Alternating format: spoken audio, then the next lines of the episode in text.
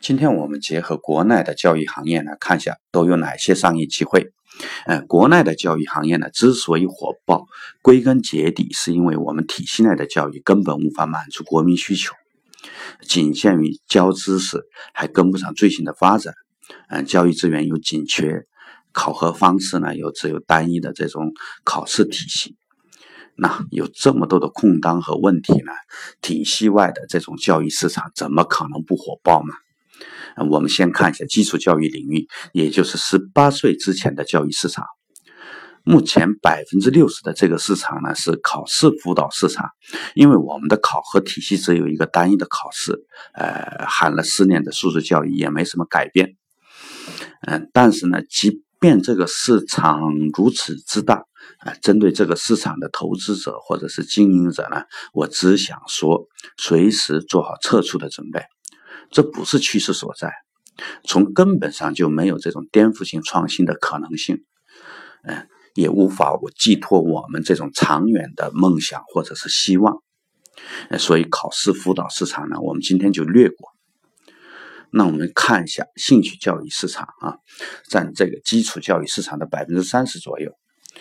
哎，家长们已经早早的认识到了这个光考试是不够的，所以有强烈的意愿去培养孩子的兴趣爱好。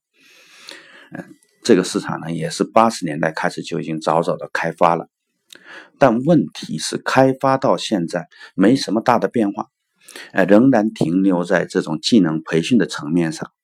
嗯，钢琴、画画、舞蹈、演讲、跆拳道、足球、篮球，哎。三十年了还是这些东西，呃，所以竞争很惨烈。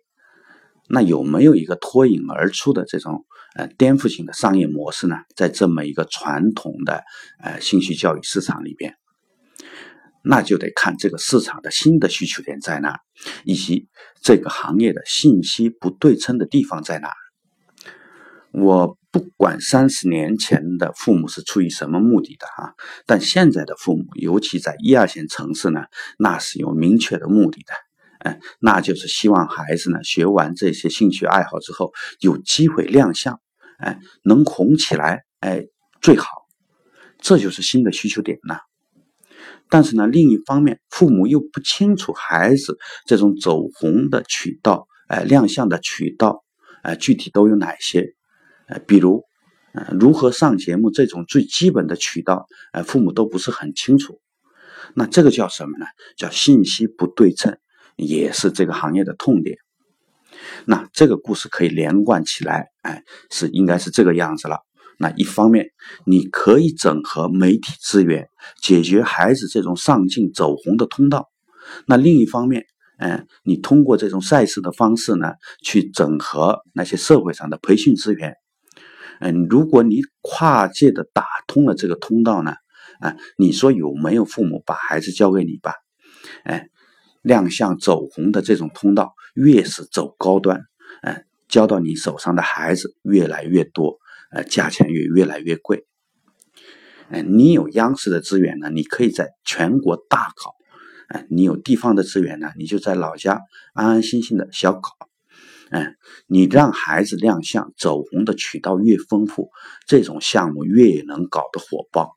呃，比如你可以买断电视台的儿童节目啊，呃，你也可以组织慈善演出，呃，你也可以找个导演呢拍他个几百集的这种儿童微电影，建立自己的内容输出。